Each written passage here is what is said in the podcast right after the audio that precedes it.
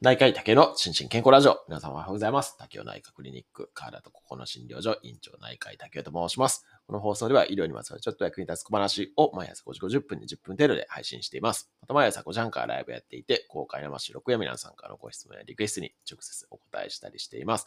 アフタートークも人気です。ぜひご参加ください。ということで、今日はですね、ちょっと、えー、明日からお休みをいただく予定になってたんですけども、ちょっと 予定が変更になりそうで、ただ、えー、今週はですね、実は健康ハートウィークなんですね。えー、8月10日ですね。だから来週の、えっ、と、いつだ ?8 月10日、木曜日ですね。が、健康ハートの日なんですけれども、は、8、ハートですからね。はい。ということで、健康ハートの日なんですけれども、それにちなんでですね、7月の29、えー、おとといからですね、8月の10日まで、当日までですね、が、健康ハートウィークっていうことなんだそうですね。で、健康ハートウィーク2023っていうのを、いろんな学会とか、いろんなところが企画しておりまして、で、まあ、私もですね、ゆるーく所属させていただいているメディカル DAO ですね、DAO、DAO っては、まあまあ DAO も、えっ、ー、と、健康ハートスリープっていうようなそんな企画をやっていて、えー、毎日の睡眠時間をね、ツイートしようみたいな、そんな企画をやっていたんで、ちょっとそれに便乗してですね、えー、睡眠となんか心臓の関係とかお話できないかなとか思って昨日探してたらですね、非常にいい資料を見つけまして、えっ、ー、と、日本循環器病予防学会誌の、えっ、ー、と、おととしの11月に出た創設ですね、睡眠と循環器疾患っていう、まあ、もう、超ドンピシャの論文を見つけましたので、これをね、一緒に読み解いていきたいなというふうに今日は思います。で、私自身もですね、まあ、循環器疾患結構見るんですけども、あんまりね、この睡眠との関係って実はそこまで勉強したことはなくて、それこそ今年のですね、今年のいつだったかな、あ、3月かな、に循環器疾患、あ、循環器学会っていう、まあ、日本の心臓系の学会で一番こう大きな学会があるんですけれども、そこが、えー、循環器疾患あ、違う、循環器領域における睡眠呼吸障害の診断治療に関するガイドラインっていうのをね、改訂版として、2023年改訂版として出したんですけれども、ただこれはですね、まあ、当然ですけど、超専門家向けな上に、103ページもあるっていうので、ちょっと昨日ね、バーッと見返してたんですけど、これさすがにね、全部解説するのはまあ無理だなというふうに思いましたので、えー、ちょっとその論文の方ですね、えー、っと、その、大貫先生っていう先生が書かれたえー、この論文、これ13ページなんで、これをね、一緒にちょっと読み解いていきたいと思います。で、えー、まずですね、あ、で、そうか、リンクを貼り忘れましたけれども、リンク後から貼っておこうと思います。はい。で、まずはじめにですね、睡眠と健康っていうところから始まってですね、まあ、あの、皆さん睡眠そもそも取れてますかね？これ、朝の心身健康ラジオをリアタイで聞くために早起きしていただいている方も多分いらっしゃると思うんですけれども、なんかね、オープンチャットとかを見ていても、睡眠時間短い方多いんじゃないかなと思って、ちょっと私懸念してるんですけども、えー、っと、実は睡眠の疫学っていうのが、えー、その、ローマ数字の2のところに書いてありまして、で、2002、えっ、と、2019年ですね。だから今から4年前の国民健康栄養調査っていうのでいくとですね、睡眠時間が6時間未満の割合は約4割いらっしゃると。で、特に20代から60代までのいわゆる働き盛りの世代で、えー、睡眠時間短いことが示されているっていうことで図1っていうのがあるんですけれども、これ見ていただくとですね、まあ、一番大きな山が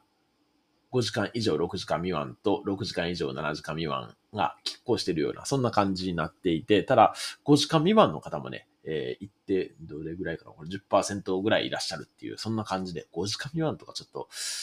まあ無理かなっていう感じなんですけども、でも6時間未満もね、かなり多くいらっしゃるっていう、そんな感じになっています。えっ、ー、と、約4割ですね。はい。で、まこれ、あの、睡眠専門医のね、厚み先生もいつもおっしゃっておられますけれども、日本人は寝なさすぎだっていうことで、日本人の睡眠時間をね、1時間長くするんだっていうふうなことをね、私の YouTube ライブにお越しいただいた時にもね、言われてましたけれども、本当にね、睡眠時間短い問題っていうのはありますよね。はい。で、えー、で、睡眠障害のね、その後分類に入っていってるんですけれども、まあ、大きく分けるとですね、睡眠障害って、まあ、不眠と過眠とに分かれて、で、不眠は、えっ、ー、と、寝るのが悪い、寝つけないっていう入眠障害っていうのと、あと中途覚醒、途中で起きてしまう中途覚醒っていうのと、あと朝早く起きてしまうっていう早朝覚醒ですね。あと熟眠障害っていう、これに分類されるんですけれども、えっ、ー、と、ICSD 第3版っていう睡眠学会の分類ですね。米国睡眠医学会による分類、睡眠障害国際分類っていうのがあるんですけれども、それはね、またさらにね、すごいいろんな分類がされていて、不眠症とか睡眠関連呼吸障害、まあ、いわゆる、あの、睡眠時無呼吸に代表されるようなやつですね。はい。とか、あとは中枢性の過眠症とかですね、外実リズム睡眠障害ですね。これ外実リズム睡眠障害ね、結構あるんですけどね、結構見逃されてますよね。あとは、えっ、と、睡眠時の随伴症とかですね。あとは睡眠関連運動障害ですね。これ、レストレス X 症候群って、これ結構ね、透析患者さんにも多いですけども、そういうものに分かれたりしますっていう、そんな感じの分類が表一として載っていたりします。はい。で、えー実際ね、睡眠障害の、こう、人数ですね、えー、年次的にどうなっているのかっていうのがこの図2に出てるんですけれども、まあこれちょっとね、あの、グレーっていうかカラーではないんでちょっと見にくいんですけれども、ただこれ年々ね、明らかに増えてきてますよね。特に、まあ働き盛りの世代とか、あとは高齢者60代、70代ぐらいはね、まあ明らかに増えてきていて、で、まあ実際ね、外来とかでも、睡眠薬を飲まれてる方とか、睡眠薬を希望される方っていうのは多いなな、そんな印象ですね。はい。です。で、えーっと、続きましてが、あ、で、えーっと、循環器疾患とですね、まあ一番こう、まあ、あの、さっきのガイドラインにもありますけれども、関係性が言われているのはこの睡眠時無呼吸症候群ですね。お、オーサスとか、あ OSA とかいうふうに言われたりしますけれども、特に閉塞性の睡眠時無呼吸ですね。で、これ、あの、診断されてない方ってものすごい多いんですよね。で、この、表さのところにですね、睡眠時無呼吸症候群を疑う代表的な症状っていうふうに書いてあって、えーいびき、眠気、で、その他に大きく分類されています。で、やっぱりね、いびきが出るとかですね、あと日中に異常に眠たいとかっていうのはね、これはね、やっぱり一度検査してみる価値はね、十分にあるかなというふうに思いますし、まあちょっと後から述べるかもしれないですけれども、その治療をね、しっかりやることで睡眠の質が担保されて QOL が上がるっていうのは、これ論文でも言われていたりしますからね。だからこれは、あの、まず早期発見っていうか、まあまず疑うことがね、すごい大事かなというふうに思います。はい。それで、あ、ちょっとだいぶ長くなってきましたね。で、えっと、ちょっとまだ4ページ目までしか言ってないですけども。えっと、で、えっと、ローマ数字の3からですね。これが睡眠と循環器疾患の関連っていうことで、まあ、いろんなね、睡眠不足は高血圧、対等の異常、まあ、要は糖尿病の予備軍みたいなですね。あとは脂質異常症とか炎症と関係、関連していることが観察研究で示されているおり、うんぬんっていうふうに書いてあって、えっ、と、まあ、脳血管疾患リスクの増加と関係している可能性があるっていうふうな、そんな感じで述べられています。で、まあ、その記事あ、記事っていうか、まあ、その、どういうふうにそういうふうになるかっていうのはね、まだあんまりはっきり分かってないみたいなんですけれども、ただ、まあ、さっき言ったような、その睡眠時無呼吸とかですね、あとは不眠とか過眠とか、まあ、その辺との関連っていうのはすごいいろんな研究がなされてるんだなというのを、まあ、ちょっとこの論文でね、改めて勉強になりました。